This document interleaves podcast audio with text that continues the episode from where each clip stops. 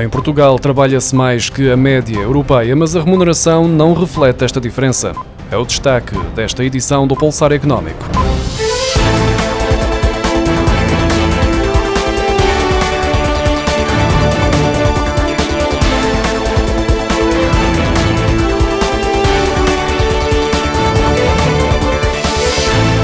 Em Portugal, trabalha-se em média mais 4 horas semanais do que a média europeia, de acordo com os dados da Pordata. Enquanto a média europeia está nas 31 horas semanais, a média em Portugal é de 35 horas semanais, mas a remuneração não reflete esta diferença, estando bastante abaixo da média da União Europeia. Segundo os dados de 2022, em média, os trabalhadores na União Europeia cumpriram 31 horas de trabalho semanais e obtiveram um rendimento anual de 40.510 euros euros, ao passo que, em Portugal, foram cumpridas 35 horas semanais em média, o que resultou num rendimento anual de 29.809 euros. A diferença é explicada desde logo pela produtividade por hora trabalhada. Em Portugal, a produção por cada hora de trabalho não vai além dos 65,1% da média da União Europeia. A partir deste mês de janeiro, os trabalhadores e reformados vão ficar com mais algum dinheiro do seu salário líquido devido às novas tabelas de retenção na fonte de IRS publicadas no sábado em Diário da República. As pessoas com remuneração bruta até 2 mil euros mensais vão ser as que mais vão beneficiar desta atualização.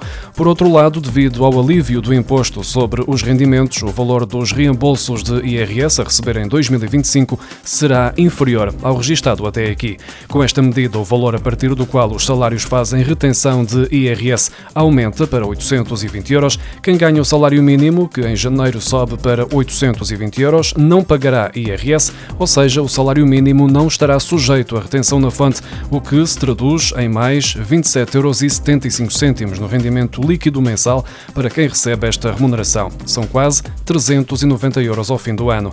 Num salário de 1.300 euros brutos, pagará menos 27,93 euros de IRS. Já para o mesmo salário, se o contribuinte não for casado e tiver um filho, pagará menos 20,79 euros de IRS. No caso de uma pessoa casada com dois filhos, com um salário mensal bruto de 900 euros, passa a descontar menos 23,23 euros de IRS. As multinacionais de grande dimensão, com uma faturação anual superior a 750 milhões de euros, estão pela primeira vez, a partir desta semana, sujeitas a uma taxa mínima de IRC de 15%, à medida que entram em vigor as reformas fiscais de quase 140 países, incluindo as dos Estados-membros da União Europeia, que pretendem obter 220 mil milhões de dólares, ou cerca de 199 mil milhões de euros em receitas adicionais por ano em todo o mundo. Portugal já falhou o prazo prazo para transpor a diretiva europeia que obriga a aplicação desta tributação mínima e agora corre o risco de ser alvo de sanções por parte da Comissão Europeia. O país tinha até 31 de dezembro de 2023 para adaptar esta medida à legislação nacional.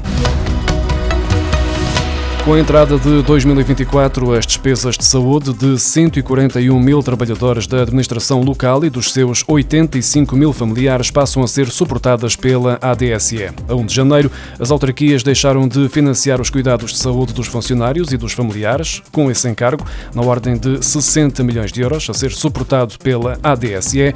Do total de beneficiários que passam a ser responsabilidade direta da ADSE, 140.814 são titulares e descontam todos os meses 3,5% do salário, enquanto 84.969 são familiares e não fazem qualquer desconto.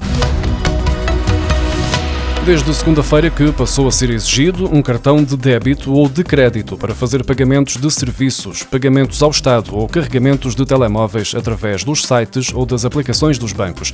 Em dezembro, os bancos informaram os clientes que a partir de 1 de janeiro seria necessário ter um cartão bancário associado à sua conta para poderem fazer operações nos seus canais digitais. Ainda que a maioria dos clientes dos bancos tenha um ou mais cartões associados à conta, até ao final de 2023 era possível fazer pagamentos pagamentos através das aplicações e dos sites dos bancos sem a necessidade de ter o cartão contratualizado, cenário que mudou com a entrada do novo ano. A Autoridade Tributária e Aduaneira publicou uma nota no Portal das Finanças onde refere que os pagamentos ao fisco por parte de pessoas coletivas são, a partir deste mês de janeiro, obrigatoriamente realizados por meios eletrónicos.